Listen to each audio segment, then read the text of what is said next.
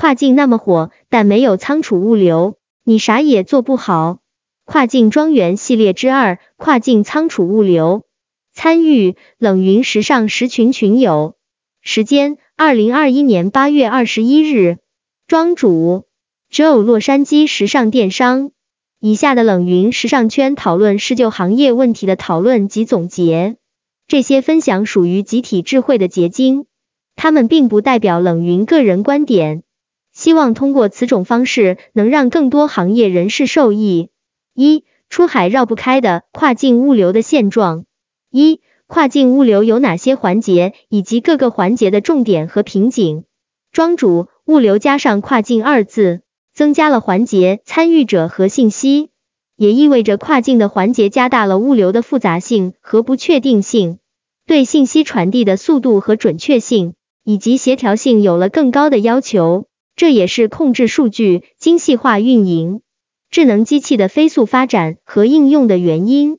而整个环节中，我们最关注的七个环节是：国内陆运到港口、报关、投诚；海空运到目的港。清关、目的地陆运到仓、仓内操作、尾程，在七个环节中，现在头程和尾程是现在受限制的瓶颈。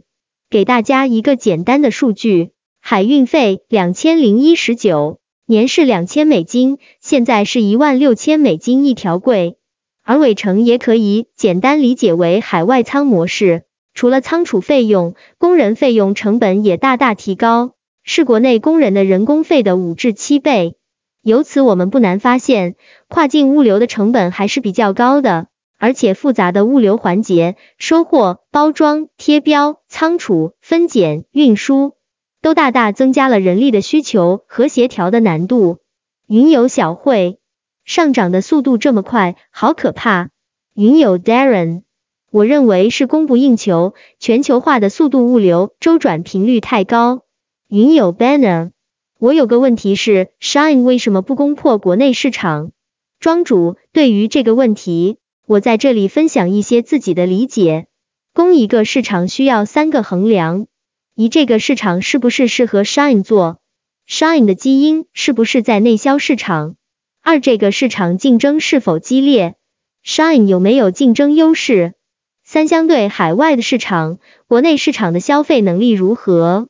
我很少见到内销跟外贸可以同时做好的品牌，因为这两个市场差异太大。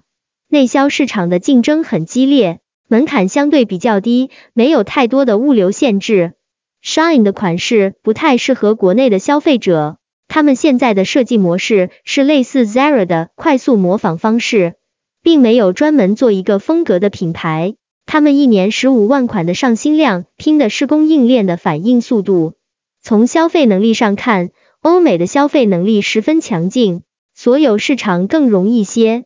云友 banner，我同意你的观点，而且可能国内服装业现状对 Shine 也不利。现在国人对服装的品质设计感需求和客单价增长很大，但海外国家是否已经过了中国的市场现状，还是 Shine 国外的消费群以下沉市场为主？庄主 Shine 的衣服质量一般。所以，Shine 的很多客户都是比较年轻的客户，对于款式要求大于质量，也就是以下沉市场为主。现在跨境物流存在的问题就是供不应求，但原因不是周转太高，反而是周转率太低。一是码头的拥堵，一天的拥堵等待，船东损失的钱就是百万级别；二是空驶问题，中国是制造大国，输出大于输入。因此，回程物流不及时，会造成空柜无法及时流转回来。二、什么是海外仓？庄主一、海外仓从功能上分为转运仓和一件代发仓。二、海外仓提供拆柜、转运、一件代发、贴标、退货处理等服务。三、什么时候才需要海外仓？需要在目的国备货和提升物流体验的企业都需要海外仓。云游小会。这里分享一下我对海外仓的理解。一、海外仓是什么？海外仓是指企业按照一般贸易方式，将货物批量出口到境外仓库，实现本地销售、本地配送的跨国物流形式。二、为什么海外仓不适用于所有卖家呢？因为首先成本是第一道门槛，如果卖家所经营的产品是价格比较低的小商品，海外仓的成本显然是不合适的。第二道门槛就是对于季节性比较强的时尚类商品，这类商品使用海外仓的话，对库存的把握将会是非常大的挑战。三、哪些商品适合用海外仓？我知道的共有两大类，一类是三高商品，也就是体积超大、重量超限、价值超高的产品，因为只有不能满足物流需求，海外仓就是最佳的物流方式。第二类是品牌商品，所谓的品牌商品，不仅需要有品质的保证，更需要迅速而优秀的服务来实现品牌溢价，而海外仓能够实现品牌商品的需求。这是我做庄前了解到的一些海外仓分类。海外仓可以分为这么几种：一自建海外仓加自研系统，二自建海外仓加第三方系统。三平台海外仓，亚马逊 FBA 仓，eBay 合作海外仓。四第三方海外仓，谷仓、万亿通之类。庄主，所有卖家都在直接或者间接的使用海外仓，除非是通过商业快递直邮，FedEx、UPS、USPS 等用的是他们的分拨中心。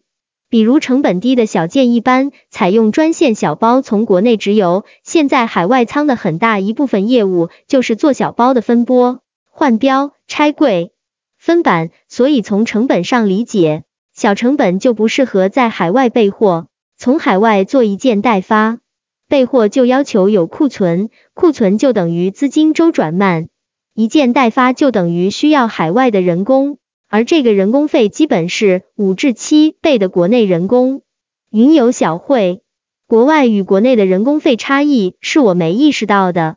庄主，时尚类对季节很敏感，但是这个跟使用海外仓是不同的概念。Shine 也需要海外仓，但不是主要用来做仓储或者海外发货，更多是做分拨、拆柜服务。不备货的原因不是因为季节问题。主要是因为商业模式太快，来不及备货；school 太多，也不适合备货。Shine 是以服装为主，因此可以通过空运来弥补不在海外直接大量备货的劣势。电商的体验最重要的就是物流体验。为什么亚马逊可以迅速打败 eBay 并且占据美国？因为亚马逊占据美国百分之四十的电商零售市场份额，FBA 物流的两天达。Prime 会员的部分一天达就是很强的优势。第一大类其实也有一个时尚类或者季节敏感的货物，就是鞋子，因为季节性很强，但是不得不在海外备货，因为很少可以走空运，海运就要求一定要提前备货。云友 Darren，亚马逊的 Prime 依托的主要就是价格优势吗？物流配送为何会这么快？庄主，Prime 是年费会员。Amazon 的卖家大部分使用的还是 FBA 的仓、谷仓服务大件产品，以及大卖比较多。4PX 万亿通服务 eBay 卖家比较多，基本都在 eBay 包裹中占据百分之五十以上的量。三、海外仓为什么会爆仓？一、家家海外仓都爆仓，是真的吗？庄主，真实的情况是大部分，但是由于信息不对称。还是有不少新入局的仓主没有货物。二、中美贸易总额总体微幅增长，是什么带来了海外仓的爆发？庄主，一是码头的拥堵，旺季目的港拥堵可能性很大，一天的拥堵等待，船东损失的钱就是百万级别。二是空驶问题，中国是制造大国，输出大于输入，因此回程物流不及时，造成空柜无法及时流转回来。这是之前提到的货物的本质发生了变化，导致二 B 的仓需求减少，转型慢，空置多，二 C 仓需求增加。三、如何选择合适的海外仓，以及如何备货？庄主目前还没有相关的行业标准。四、近期对跨境出海品牌之路的思考。庄主一、越国际化就要越本土化，国际化很容易被理解为多区域多国家复制。但是其实不是，每个市场都有特点，需要用当地的人、当地的设计。当地的客服，收集当地的消费者的反馈，这个都是本土化的过程。二、品牌定位是王道。目前跨境出海的产品更多面向的是中低端市场，想突破到中高端市场，品牌和设计的能力可能是突破的关键点。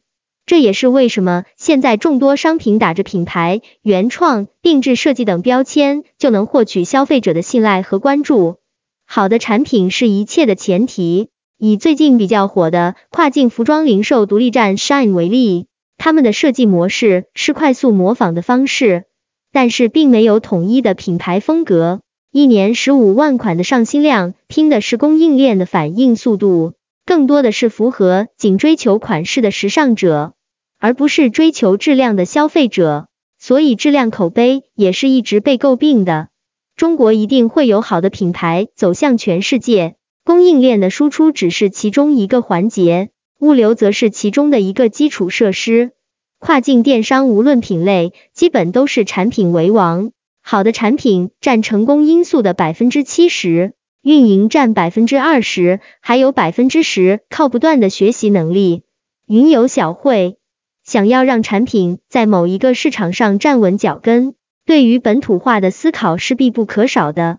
本土化的核心是因地制宜，根据地区差异相应调整产品策略。云有 banner，那 Shine 的网页在不同国家呈现的款式都不同吗？庄主，我猜是的。我直观的判断一定要做差异化，因为宗教文化差异太大了。如果他们暂时没有做。之后一定会做。五、自由讨论。云友 Darren，目前的疫情情势会对跨境有哪些影响？这会导致行业的一些转变吗？庄主，物流就是最大的影响，供应链也有一些改变。东南亚的封锁，让国内很多工厂订单暴增，短期看是好事，但是也会有不少隐藏问题。美国也有不少制造业回归。防疫物资的短缺，当时对美国的打击是很大的。后面跟防疫相关的产品，基本都会变成美国制造。云友 Darren，更多的自产自销，那岂不是部分跨境就成为内销？云友 Banner，针对日韩跨境的商家，我感觉特别少，主要还是市场不吻合以及盘量小的问题吗？日韩跨入中国的多，反之少。另外还有个问题，国内现在跨境出去的都是低客单价的下沉市场，在中高端市场的出口上有信心突破吗？就像丹麦凌志集团、韩国依恋集团几十年前进军中国市场，我认为先得把文化和时尚传播到位，再植入品牌和产品。庄主，美国部分产品会自产自销，大部分还是要依赖 Made in China。但是我的确在美国的线下店看到了更多的 Made in India、Vietnam、Indonesia 等的产品。目前欧美消费市场是全球最高的，日韩的制造能力也不错的，所以中国出口到日韩的产品也不少。但是没有品牌与设计价值，出口不会引起我们的注意。但是反观日韩出口到中国的都是品牌。流行反倒会让我们看得到主流趋势是往东南亚进行贸易。我觉得走在时尚前沿的设计师可能是突破的关键点，比如进行中国的汉服和中国元素的设计，我们自己文化自信了，就会有更多输出。云友 Darren，国内电商二次元汉服这块已经越来越多了，同时我觉得中国文化和时尚传播已经够深远了。缺的就是品牌的演绎和产品表达，所以庄主说设计是突破的关键。